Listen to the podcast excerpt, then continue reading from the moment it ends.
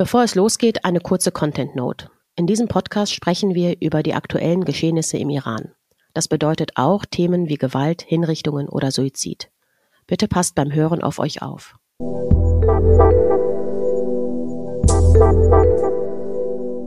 Hallo Gilda, wie geht's dir? Hallo Saha, ganz gut und dir? Gut, gut. Ich bin ein bisschen müde. Ich glaube, ich habe diese Woche gemerkt, dass ich so, es war mir viel, viel Infos und viele so in Anführungsstrichen kleine Sachen ne? und auch viele große Sachen und viele, viele Fragezeichen, ehrlich gesagt. so, ähm, ich merke, dass ich manchmal so, so in Momenten habe, das habe ich dir auch gestern Abend, glaube ich, gesagt, ne? dass ich ein bisschen überfordert manchmal bin mit, was ist denn jetzt richtig und was ist falsch und dann will ich mich niemals auf irgendwelche so Verschwörungssachen einlassen. Und du kriegst aber so bei sämtlichen Dingen, die passiert sind, jetzt wie beim ersten Thema, was ich gerne ansprechen will. Aber bevor wir auf Spekulationen eingehen oder überhaupt eingehen wollen, würde ich aber mal kurz sagen, was passiert ja, ist. Genau. Also Samstag auf Sonntagnacht war das, mhm.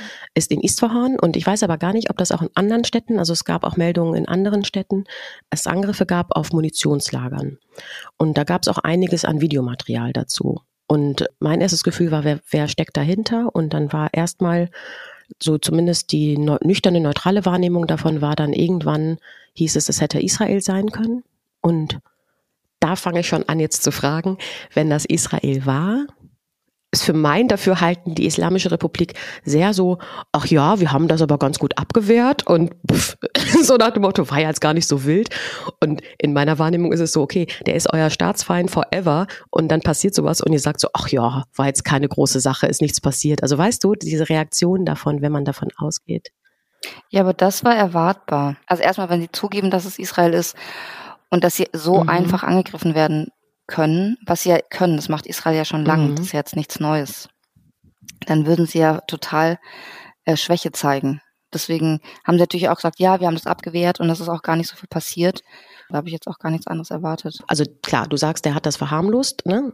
Aber ist es denn, oder nicht du sagst, aber ich hatte auch gelesen, iranisches, das iranische Verteidigungsministerium hatte verharmlosende Statements gemacht und dann hatten sie erstmal gar niemanden so richtig konkret bezichtigt. Also mir leuchtet das ein, wenn du sagst, dass sie das erstmal so ein bisschen klein halten. Aber ich hätte trotzdem gedacht, dass die Reaktion, wenn die seit Jahrzehnten sagen, das ist der Satan, der Kleine, ne, der Große ist Amerika, ne? Oder nee, die können ja nichts machen. Iran kann nichts mhm. gegen Israel machen. Also könnten sie schon, aber sie wissen, dass es, dass es dann wirklich ihr Ende wäre. Also wenn sie jetzt Israel angreifen, dann ist das Regime weg. Weil Israel hat erstens Hilfe mhm. von den USA, äh, und zweitens haben die, wenn auch nicht äh, öffentlich zugegeben, nukleare Waffen. Also äh, mhm. das wäre Selbstmord, wenn Iran jetzt Israel angriffe. Deswegen auch noch. Die machen ja seit seit Jahren nichts, auch äh, wenn irgendwie Atomwissenschaftler im mhm. Land umgebracht ja, werden.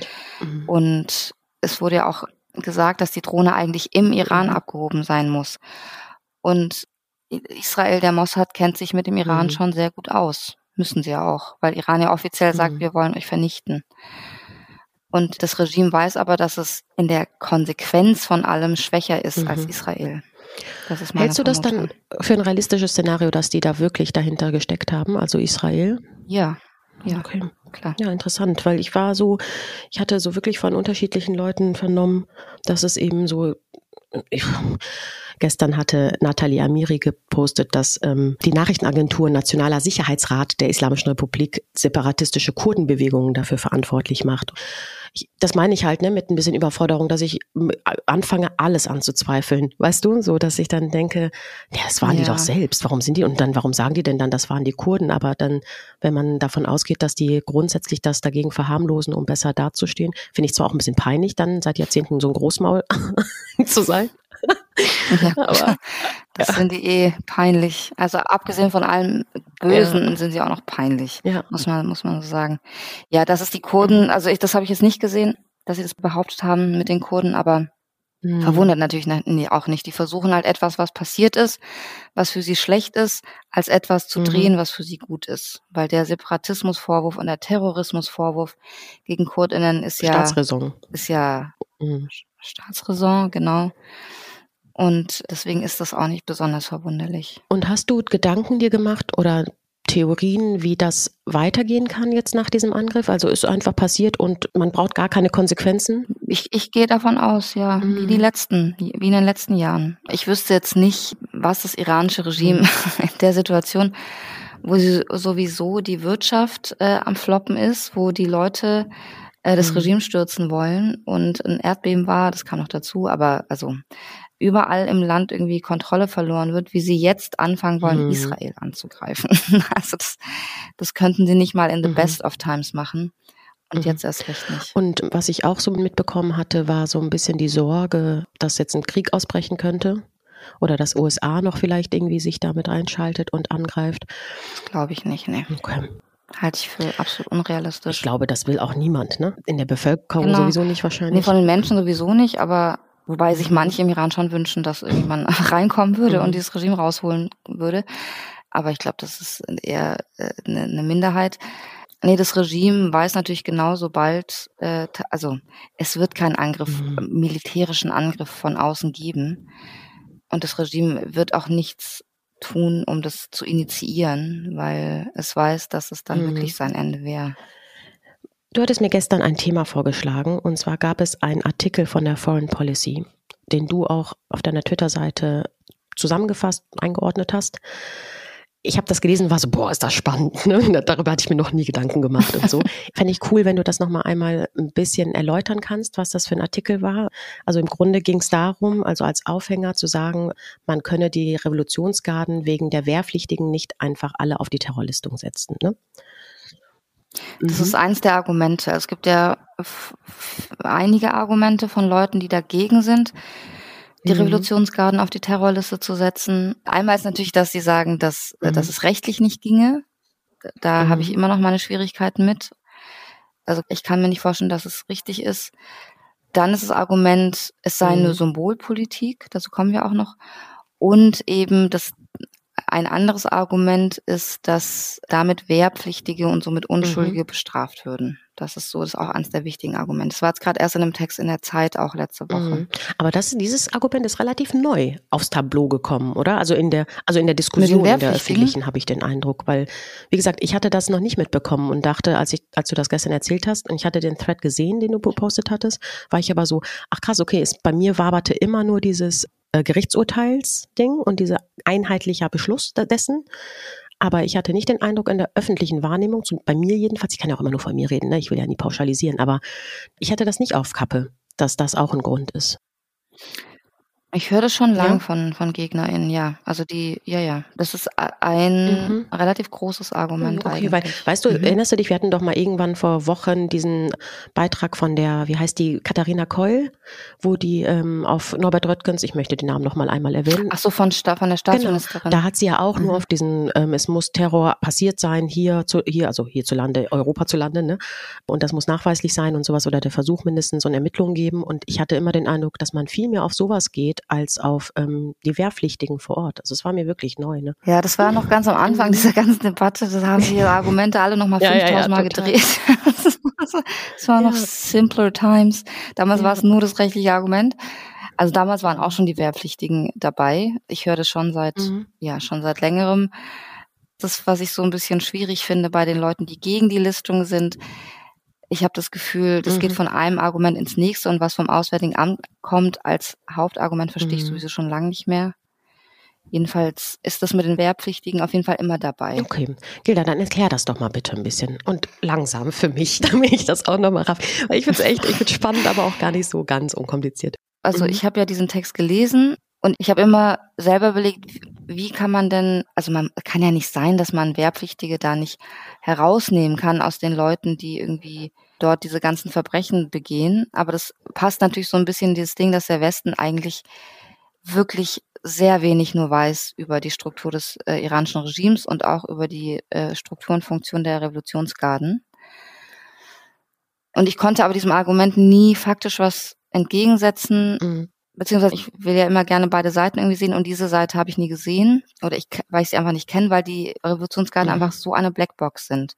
Die arbeiten ja auch ganz gezielt daran, dass man gar nicht versteht, wer sie sind und was sie tun und das ist ja ein richtig, wichtiger Bestandteil dieser Revolutionsgarden. Und deswegen war dieses Argument für mich, äh, man würde Wehrpflichtige bestrafen, immer so, okay, dann ist es wohl so.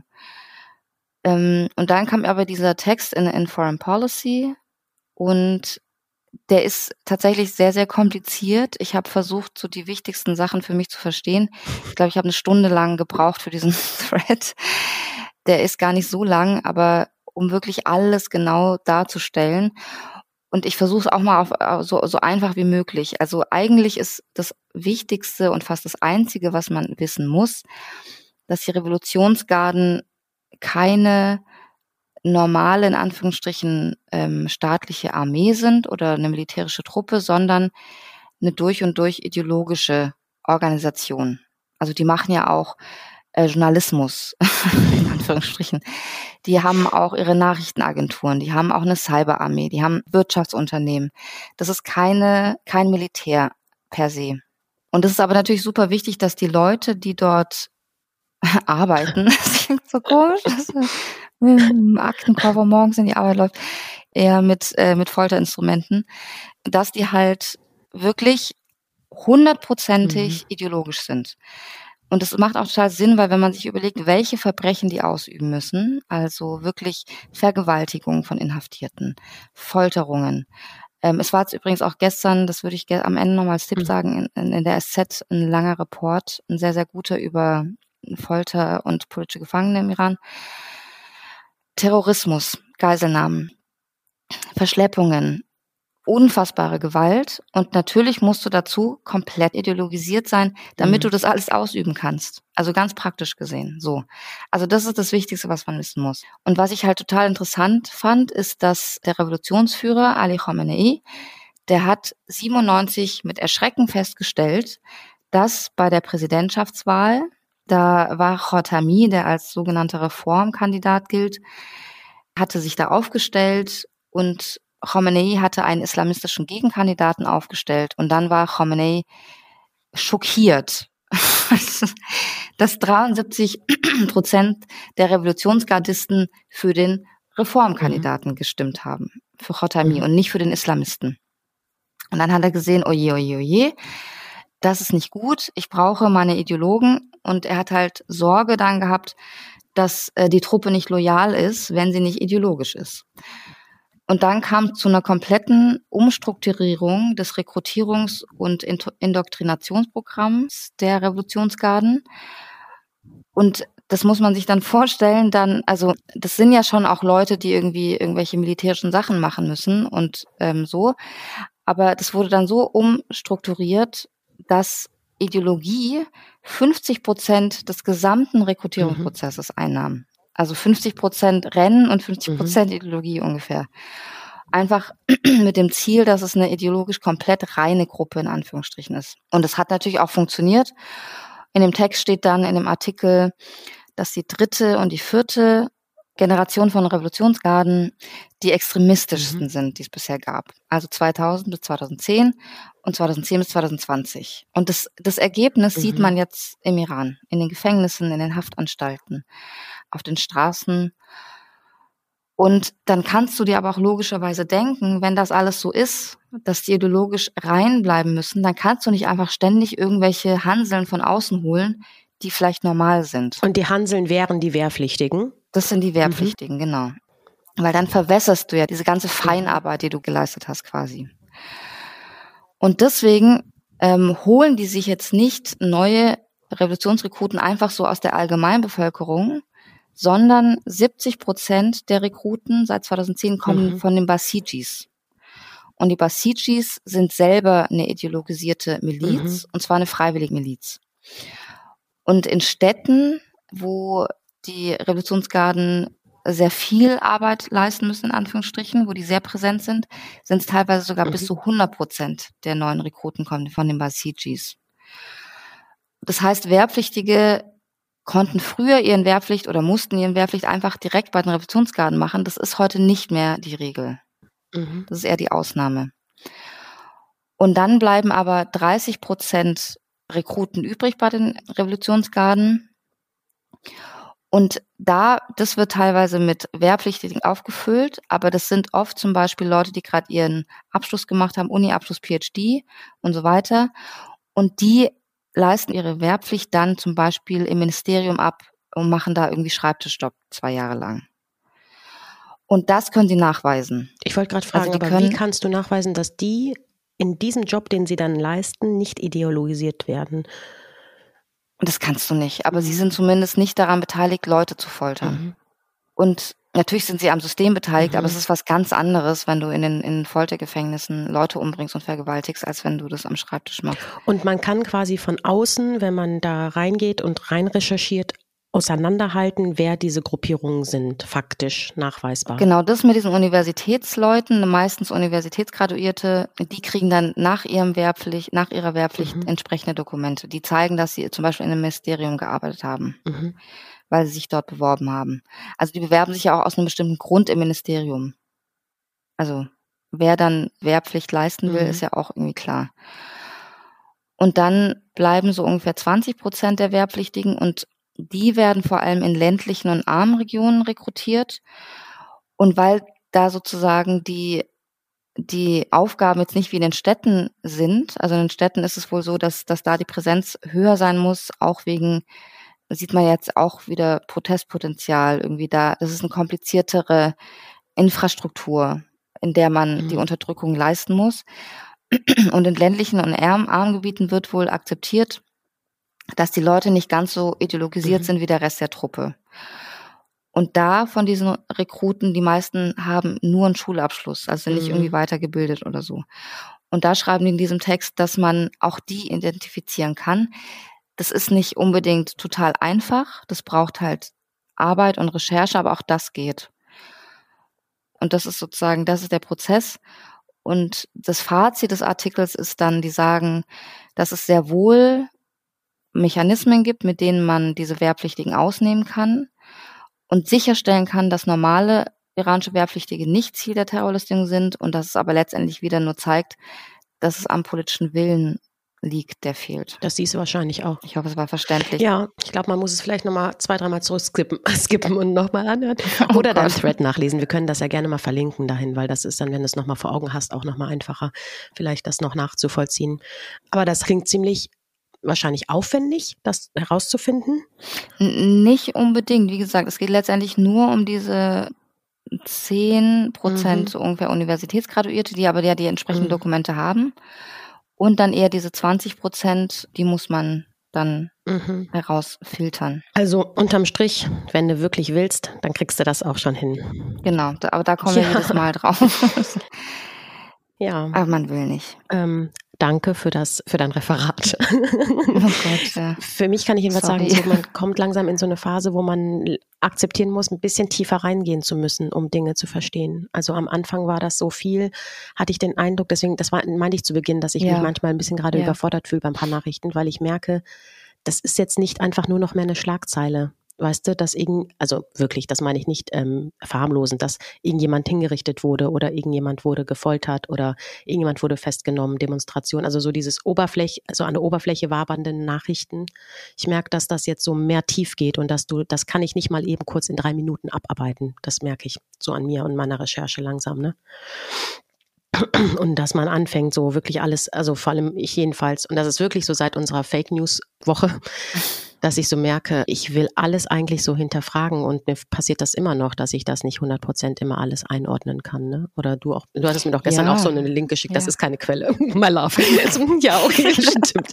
Aber weißt du, so, das musst du, also ich hatte auch gestern hatten wir, was ich auch nicht wusste, ähm, wir in unserem iranischen Stammtisch meinte Mariam, ähm, dass die Iran International Saudi finanziert ist. Ich meine, ist erstmal nur eine Info. Ja, die sind Schau-Anhänger ne? auch. Ja, ne? aber ist aber erstmal eine Info. Das ist aber das Dinge, die ich so langsam mir aneigne, so über die Wochen, was ich nicht wusste. Und das heißt auch nicht, dass die jetzt falsch oder schlecht berichten, aber das bedeutet für mich einfach, dass es gut, good to know. Man muss vorsichtig ne? sein, ne? ja. So. Mhm. Und ähm, so, na, das merke ich halt einfach, dass ich gerade so, ich persönlich jedenfalls in so eine Phase gerade gelange. Ja, ist doch, aber ist ja gut, wenn man Fragezeichen hat. Mhm. Ist immer gut. Gilda, du hattest gerade noch die Symbolpolitik angesprochen was damit ja auch bei der Terrorlistung zusammenhängt. Ne? Genau, also was ich finde, was man auch sehr oft hört in der Argumentations, im Austausch von Argumenten, ist, dass, dass Leute argumentieren, dass wenn man das alles äh, sich anschaut mit den Revolutionsgarden und der Terrorlistung, dann ist es ja nur Symbolpolitik. Und ich finde, wenn man sowas sagt in Bezug auf das iranische Regime, dann hat man das iranische Regime nicht verstanden. Weil wenn man sich diese Proteste anguckt und das iranische Regime sich anguckt, dann kann ein Regime, das bis auf die Zähne, wirklich bis auf die Zähne bewaffnet ist, keine Angst haben vor ein paar hundert oder selbst tausend Leuten, die auf mhm. den Straßen sind. Also wie sollen ein paar tausend Leute auf den Straßen so ein Regime stürzen? Warum will das Regime trotzdem die Proteste so radikal und schnell niederschlagen? Das liegt einfach daran, dass das Regime Angst davor hat, dass es von innen zerbröselt. Weil es gibt ja Tausende von Menschen, die von diesem Regime seit Jahrzehnten profitieren. Die werden reich, die haben feste Jobs, die haben Geld, die leben ein Luxusleben in einem Staat, der arm ist, wo sehr viele Menschen arm sind. Die schicken ihre Kinder äh, in der Welt herum, die reisen. Sie haben keine Nachteile bisher. Und das ist der Punkt. Und jetzt zum ersten Mal sehen sie, was, auf was ihr Reichtum und ihr Luxus und ihr schönes Leben beruht. Auf der Ermordung von Kindern, auf dem Foltern von Menschen, auf der Vergewaltigung von mhm. Frauen, von Minderheiten und so weiter. Das heißt, dass sie die Gesichter der Kinder sehen, die sie getötet haben, die sie getötet haben. Dass sie die Gesichter der Inhaftierten sehen, das Leid der Mütter, der Eltern, der, der Angehörigen. Damit mussten sie sich nie konfrontieren. Und das ist die Angst des Regimes, dass diese Leute Angst bekommen. Dass sie erstens mal tatsächlich Gewissensprobleme bekommen, dass sie sagen, ich kann das nicht mehr. Weil es sind nicht all, alles Monster im Regime. Das sind einfach ganz viele Opportunisten. Und die kriegen natürlich auch Angst, dass sie dazu, dafür irgendwann bestraft mhm. werden. Entweder von Menschen im Land oder vor internationalen Gerichten oder mhm. wie auch immer. Und das ist die Angst. Je länger diese Protestbewegung anhält und der Widerstand anhält, desto größer ist das Risiko für das Regime, dass Leute innerhalb des Regimes abtrünnig mhm. werden. Und das ist die Angst. Und wenn dann sowas kommt wie in Anführungsstrichen Symbolpolitik, dann ist das unfassbar stark, weil das genau dieses Risiko wahnsinnig in die Höhe treibt, den Preis wahnsinnig in die Höhe treibt, für die Menschen weiterzumachen im Regime.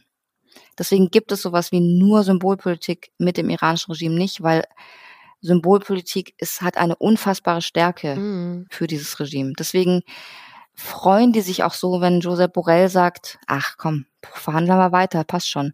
Das ist dann, oh, okay, mhm. Gott sei Dank. Unsere Leute können ruhig sein, wir sind immer noch anerkannt, wir sind immer noch akzeptiert, gar kein Problem, entspannt euch, wir machen weiter wie mhm. bisher. Deswegen ist sowas so wahnsinnig gefährlich und so wahnsinnig unverantwortlich wegen der mhm. Symbolpolitik. Und ich meine, daneben ist es ja faktisch, hat es aber faktisch ja dennoch Konsequenzen. Also es ist ja nicht so, als gäbe es, wenn sie auf eine Terrorlistung kommen, keine. Genau. Wenn man, genau, wenn man sagen würde, Revolutionsgarden haben null andere Konsequenzen, fein, selbst mhm. dann ist es unfassbar mhm. mächtig. Das will ich sagen, genau. Okay. ich habe ähm. sehr viel gesprochen heute. Ja, aber auch notwendig. Also ich glaube, das ist ein bisschen auch komplizierter vielleicht heute, aber ich glaube, das ist wichtig, dass man das einmal zusammenfasst. Gilda, du, ich, sind, sitzen hier zwei Leute, linksextrem und rechtsextrem.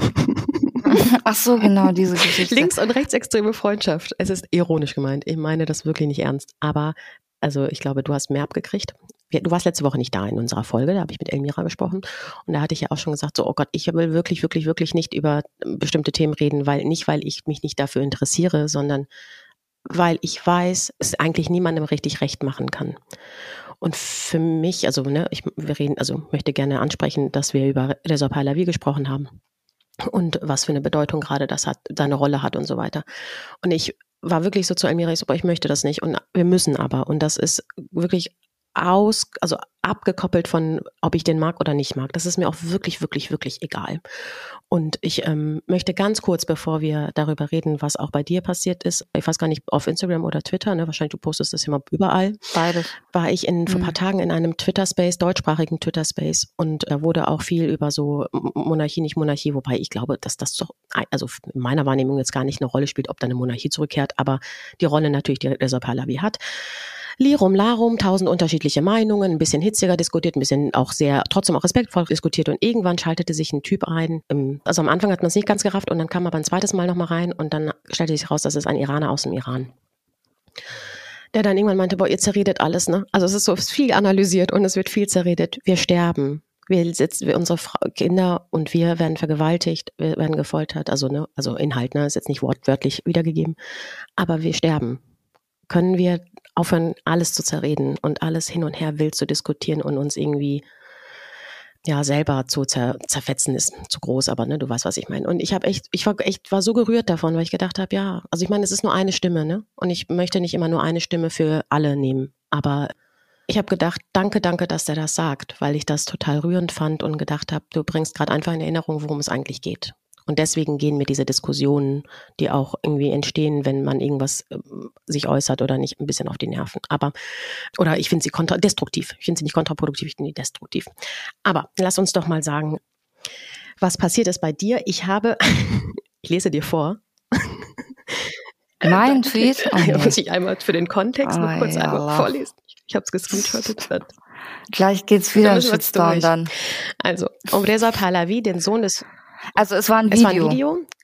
Es war ein Interview genau. mit Reza Pahlavi. Und deine Caption auf Instagram, du hast es aber auch getwittert, war um Reza Pahlavi, den Sohn des früheren Diktators im Iran, den Schah, gibt es seit einiger Zeit große Kontroversen im Iran und in der Diaspora. Auch weil die Verbrechen der Schah-Zeit nie aufgearbeitet wurden.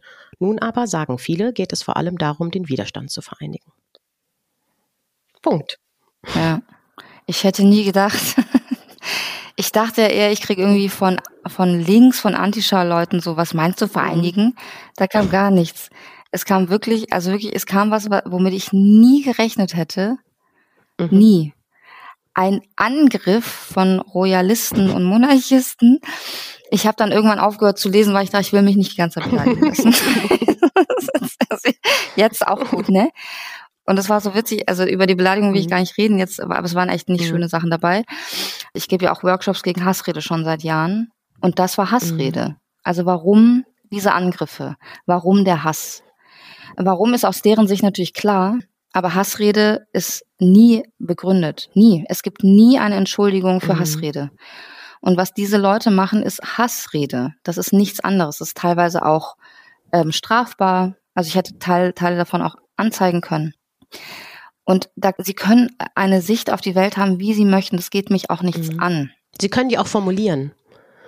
Sie können die natürlich auch formulieren. Sie können mich auch kritisieren. Sollen mhm. sie auch.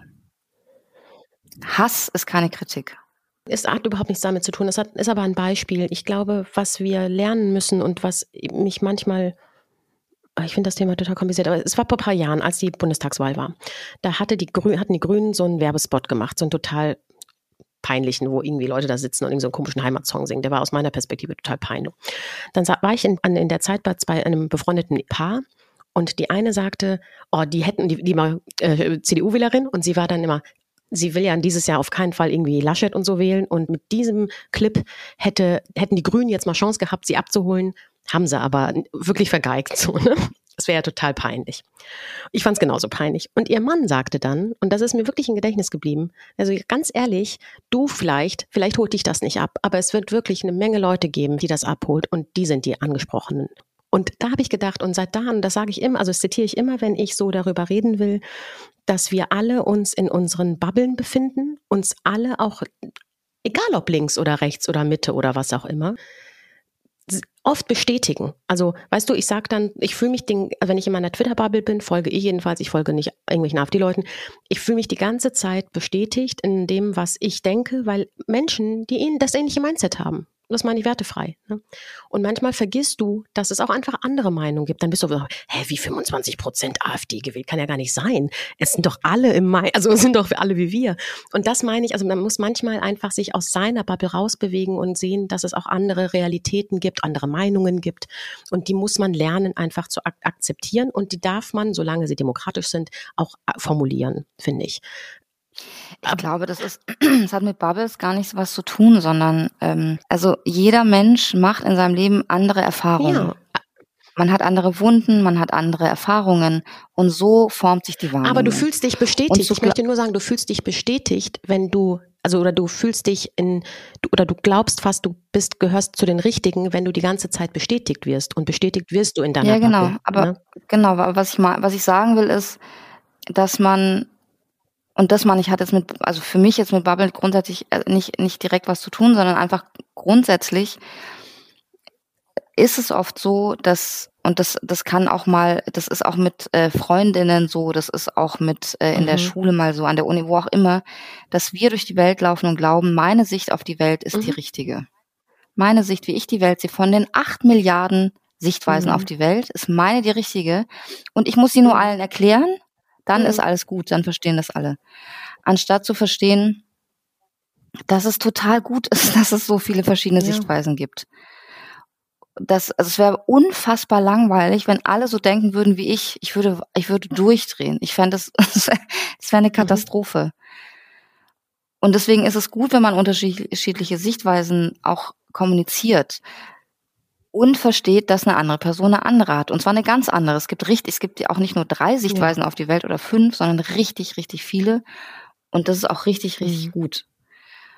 Und das sage ich in meinen Workshops halt auch immer formulier und also sprich einem anderen Menschen nicht mit einem Angriff, mit mhm. Hass, mhm. mit äh, Existenzvernichtung ja. seine Sichtweise ab.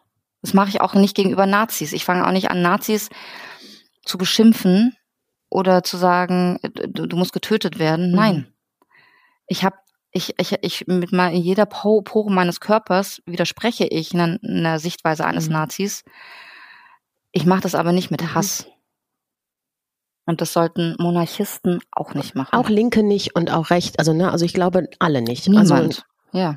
Ich glaube, diese, das, was, also das, was du sagst, würde ein Royalist vielleicht auch, auch über den Linken jetzt sagen, ne? Weil ich glaube, die Diskussion. Ich meinte, ich habe halt letzte Woche die Royalisten genau, gehabt. Es genau. ist egal was, natürlich ja. ist es egal wer und was. Ja, und aber, aber am Ende eben ist es auch egal. Also weil ich glaube, ne, das ist ja das, was du sagst, man hat unterschiedliche Meinungen. Mein, einige sind faktenbasierter als andere vielleicht. Ne? Ähm, aber ich finde, man muss auch wirklich bedenken, dass das auch ein durchtraumatisierte, eine durchtraumatisierte Bevölkerung ist, so seit Jahrzehnten. Und dass man trotzdem, wenn wir alle dasselbe Ziel haben, nämlich im Best Case da eine Demokratie irgendwie sich etablieren zu lassen oder dass die eine, selbst eine Demokratie dort ähm, etablieren können, dann gehört das vielleicht, was gerade passiert, so sehr mich das nervt, aber ich versuche auch ein bisschen zu denken, das ist vielleicht auch ein demokratischer Prozess, dass wir jetzt lernen müssen, auch diese unterschiedlichen Haltungen auszuhalten. Solange man, wie du sagst, sich nicht beleidigt und bedroht, muss man aushalten. Ja. Ja, ich meine, das ist ja jetzt auch nichts Neues. Mhm. Das machen wir doch in, in, in Deutschland ja. auch die ganze ja, ja, Zeit. Eben. eben. Also, also mhm. ja, genau. Nee, es, es verdirbt einem wirklich die Lust. Also das muss ich wirklich sagen. Also ähm, wenn man wenn man mit Hass überschüttet mhm. wird, dann denk mal, okay. Und das ist aber natürlich auch der, das ist ja das Ding bei, bei Hassrede, das ist ja auch in meinen Trainings immer. Der, der, der Zweck von Leuten, die Hassrede ausüben, ist es ja, andere mundtot zu machen. Das ist ja genau das, das ist ja genau das mhm. Ziel. Deswegen 50 Prozent von der Studie aus 2021 weiß man, dass 50 Prozent der Menschen sich aus den sozialen Medien zurückgezogen haben, weil sie keinen Bock auf sowas mhm. haben. Das heißt, 50 Prozent der Perspektiven mhm. fehlen uns. Und das ist das Ziel von Leuten, die Hass verbreiten. Und das ist auch das Ziel von Leuten, die Hass in Bezug auf Iran verbreiten. Das gibt es äh, bei uns in Deutschland natürlich, in den deutschen Debatten, das gibt es aber auch in den iranischen Debatten. Und das äh, hat die Wirkung, die Hassrede immer ja. hat, dass man keine Lust ja. mehr hat oder auch Angst ja, hat. Ja, total. Ähm, abschließend zu dem Thema, ich glaube, das ist alles dazu gesagt, möchte ich gerne ein Meme beschreiben, das ich diese Woche gesehen hatte oder auch letzte, letzte Woche gesehen hatte. Das sind zwei kleine Kinder, die raufen sich auf der Wiese und schlagen sich. Bei dem einen steht irgendwie Royalisten oder Reza Pahlavi, bei dem anderen so Linke. Und dahinter steht ein anderes Kind oder eine andere Person und fotografiert das und darüber steht Islamische Republik. Also ich glaube, und das finde ja. ich sehr, sehr sinnbildlich. Und ich glaube, das ist das Allerwichtigste, dass wir jetzt einfach bei allen unterschiedlichen Lagern Meinungen einfach mal zusammenhalten. Weil das spielt denen ja, in die meine, Tasche. Das wird nicht passieren. Das wird, glaube ich, nicht passieren. Ähm, es wird immer unterschiedlich Meinungen Ja, ja, voll. Aber dass es trotzdem das höhere Ziel gibt, nämlich die Freiheit ja. dieses Landes, das wir alle wollen. Ne? Ja. Ich, ich fürchte, dass ich fürchte, dass äh, Leute, die hassen, hassen. Haters gonna ja. hate. Äh, es ist halt wichtig, dass die schweigende Mehrheit, die stille Mehrheit sich dagegen wendet, dass äh, das Gegenrede betrieben wird. Das ist wie wie immer bei Hassrede. Es muss Gegenrede geben die, die stille Mehrheit äh, muss sich einschalten, man muss sich gegeneinander stützen, aber Leute, die hassen, hassen. Da ist so viel passiert, dass, dass man das jetzt mit äh, nicht einfach so mit dem Auf Appell, dass es, äh, dass es aufhören soll. Meinst du nicht, dass mein Friedensappell gerade nicht fruchtet, meinst du? Ja, ja, nee, that's not gonna happen. Aber, aber was natürlich, was man auch noch sagen muss, natürlich ist das äh, wegen, das passt zu dem Meme, dass natürlich auch das, das, das iranische Regime mit seiner Cyberarmee das natürlich auch Voll. anheizt, muss man ja. genau sagen. Ich bin sicher, dass unter meinen Kommentaren auch äh, von irgendwelchen Cybertrollen was war. Und der, der Friedensappell hilft natürlich für die Leute, die nicht mhm. hassen, sich einzuschalten, mhm. aktiv zu sein, sich gegenseitig zu schützen. Das hilft mhm. natürlich. Nur diese Hardcore-Leute, die, also ich meine, die anfangen, äh, einen zu bedrohen, Leute zu bedrohen, andere ja, zu bedrohen, zu beschimpfen, die kriegst ja. du ja nicht. Das, das ist halt. Das ist auch so. einfach eine Grenzüberschreitung, die, ehrlich gesagt, so indiskutabel ja. ist einfach. Ne? Nächste Woche müssen wir über die Patenschaften sprechen. Ja, ja, ja, wir müssen nächste, nächste Woche. Wir haben, ich, ja, ich glaube, wir haben sowieso noch ein paar Sachen, über die man auch nächste Woche reden kann noch, die jetzt nicht ja. hochaktuell brisant, also brisant ja, aber nicht hochaktuell sind. Ja. Du hattest das vorhin schon gesagt, du hast, ähm, ich hatte das mir auch notiert, die Süddeutsche Zeitung. Hast du das gesehen? Ich hatte dieses war leider ein Plusartikel wieder, ne? Ja. Das ist ein Plusartikel, ja. Hast du das gesehen? Hast du dir das angeschaut? Kannst du. Ob ich es gelesen habe? Ja? Ja, ja, klar. Ja. Ich habe es nämlich noch nicht gemacht. Ich ja, ist sehr, sehr gut. Ja, mit vielen politischen Gefangenen gesprochen. Auch mit einem ehemaligen mhm. Gefängniswärter, der, äh, der geflohen ist. Also echt ein toller, toller. Und die Bericht. gehören auch zu, also toller. Und das gehört auch zu dem Konglomerat, wenn ich es richtig verstanden habe, mit der Tagesschau, die da auch was rausgebracht hatte, ne? Weil das war auch mit Mitarbeit mit unter WDR, NDR und Süddeutsche Zeitung. Das, das ist, ist das Investigativ. Genau. Ressort, genau. Genau, da mhm. ähm, schreiben wir die Links in die Show Notes. Ich habe noch ein, also wir machen auch den Foreign Policy Artikel, ne, würden wir auch in die Show Notes bringen. Und was jetzt auch sehr, sehr rumging die letzten zwei, drei Tage, war die neue Doku von Steuerung F zu Too Much, dem Rapper. Ich weiß nicht, ob du die schon gesehen hast. Ich habe die mir gestern Abend noch schnell ja. angeschaut. Ist wirklich, ähm, wirklich beachtlich. Also, weil die auch mit dem Onkel von Too Much sprechen, der in Deutschland lebt und ähm, mit einem ehemaligen ähm, Gefängniswärter, der auch aus dem Inneren erzählt und auch ganz klar sagt, die werden den unendlich foltern die ganze Zeit. Ne? Er meinte, die werden Too Much wahrscheinlich nicht hinrichten, weil der einfach zu prominent ist. Aber dass die sich an dem Hinricht, also foltermäßig abarbeiten, war für den gar keine, gar keine Frage. Ja, das ja. ja Und das war wirklich, also das war teilweise echt, also wirklich eine sehr, sehr empfehlenswerte Doku. Ich fand die fantastisch und ich habe wirklich gedacht, das, du weißt das alles und es bricht dir immer und immer und immer wieder das Herz, wenn du diese Sachen hörst. Hm, ja. ja. Okay, Gilda schon. Haben wir noch was? Nö. Ich feiere morgen Du feierst morgen Geburtstag. Stimmt. Also wenn man das hört, hat Gilda Geburtstag am Freitag. ich bin einer von den Leuten, die ihren Geburtstag lieben. ich eine von denen, die meckert, weil sie nicht genau weiß, wann ihr Geburtstag ist. Ich weiß, das ist eine andere Geschichte. jedes Jahr eine Identität. Hat auch mit Iran, ja, zu tun. mit Iran zu tun und jedes Jahr eine Identitätskrise bei mir vorbeibringt. Gut. Nächste Woche geht's weiter. Hab einen schönen Geburtstag. Danke dir. Und ähm, hab einen schönen Tag. Vielen Dank. Vielen Dank für wow. die vielen Erklärungen heute. Das war wichtig. Ja, danke, danke. dir. Tschüss. Tschüss. Das Iran-Update ist eine Produktion der 190p. Executive Producers Saha Esler und Oliver Meske. Hosts Gilda Sahebi und Saha Esler. Redaktion und Schnitt Franziska Schill.